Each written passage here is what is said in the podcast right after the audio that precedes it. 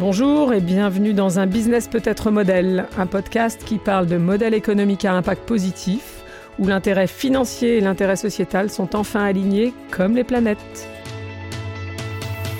Collaboratif, local, inclusif, circulaire ou fonctionnel, les cinq business models à impact que nous allons explorer ensemble ont en commun que plus l'entreprise y développe ses ventes, plus son impact sociétal ou environnemental positif est grand. Et inversement. Je suis Elisabeth Laville, fondatrice d'Utopie, et ce podcast est réalisé en partenariat avec le groupe Danone pour le programme Noé.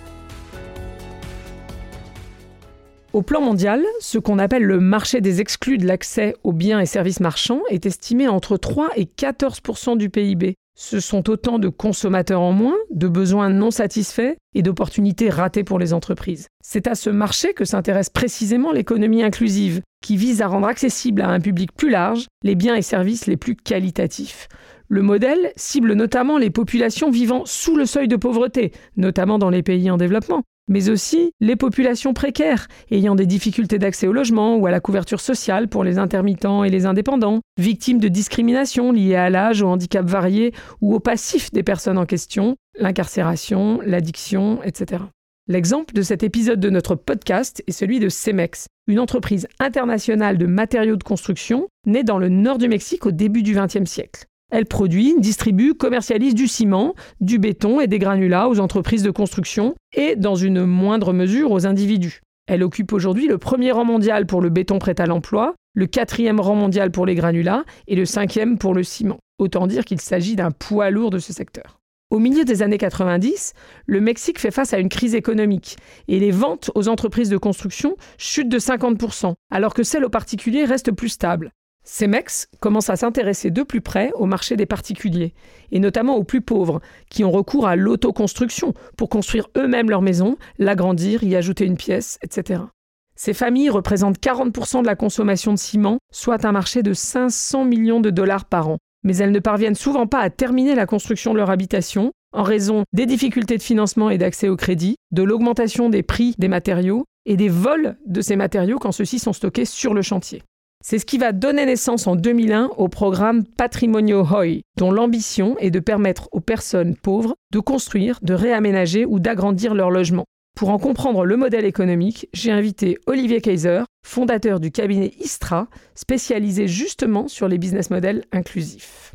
L'offre de Patrimonio Hoi repose sur la compréhension intime des difficultés rencontrées par les familles pauvres dans l'amélioration de leur logement. Comme ils ne peuvent pas avoir accès à des prêts, ils achètent des matériaux de construction quand ils ont de l'argent et les stockent. Il leur faut 4 à 5 ans pour ajouter une chambre de 10 mètres carrés, et ce faisant, 40% des matériaux de construction qu'ils ont stockés sont détruits ou volés. C'est un gaspillage tragique de leurs précieuses économies. Le principe de la solution patrimonio y est simple. Le client verse 13 dollars par semaine pendant 70 semaines, en échange d'une assistance technique pour faire les plans et calculer les matériaux nécessaires en s'appuyant notamment sur des élèves d'école d'architecture, la livraison des matériaux en fonction des besoins du chantier en s'appuyant sur l'important réseau de distributeurs partenaires de CEMEX, et un crédit qui s'accroît au fur et à mesure des paiements hebdomadaires faits à temps.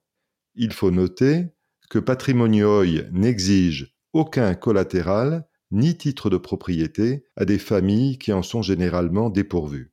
Les clients sont démarchés par les promotoras, des clientes satisfaites de Patrimonioi qui sont les meilleures ambassadrices pour convaincre leurs voisines. Le bouche à oreille est l'outil de marketing le plus performant, à condition bien sûr que la qualité de service soit excellente, ce qui est le cas. Patrimonioi a mis en place une mesure systématique du Net Promoter Score qui dépasse 90%. Les participants économisent un tiers du coût total par rapport au gaspillage de l'autoconstruction et deux tiers du temps communément passé. 80% des adhérents redeviennent clients pour d'autres projets. J'interviewais une de ces clientes qui m'expliquait les difficultés qu'elle avait dû surmonter pour réussir à construire une chambre pour sa fille de 10 ans qui nous écoutait. Mais elle avait déjà un nouveau projet en tête, construire une nouvelle chambre, mais celle-ci afin de pouvoir la louer. Elle se projetait dans l'avenir avec confiance, était devenue entrepreneur de sa vie. La fierté dans les yeux de sa fille était émouvante. Israël Moreno, le fondateur de Patrimonio Hoy, répétait à ses équipes Nous ne vendons pas des matériaux de construction, Nous changeons des vies. Le résultat de ce programme lancé par CEMEX, c'est qu'aujourd'hui, plus de 2 millions de personnes ont bénéficié du programme, avec un chiffre d'affaires de quasiment 50 millions de dollars et 15% de rentabilité, alors même qu'il s'agit, en théorie, de clients pauvres. Le taux de remboursement est de 99% et 44 villes au Mexique bénéficient aujourd'hui du programme, lequel a été étendu à quatre autres pays en Amérique du Sud, avec 750 000 potentielles nouvelles familles qui pourront bénéficier de Patrimonio Hoy. Merci de nous avoir écoutés et merci à mon invité de nous avoir éclairés. Vous pouvez télécharger le canevas que nous vous avons décrit et quelques lectures complémentaires dans la description du podcast. Rendez-vous dans les prochains épisodes pour poursuivre l'exploration des business models à impact. À bientôt!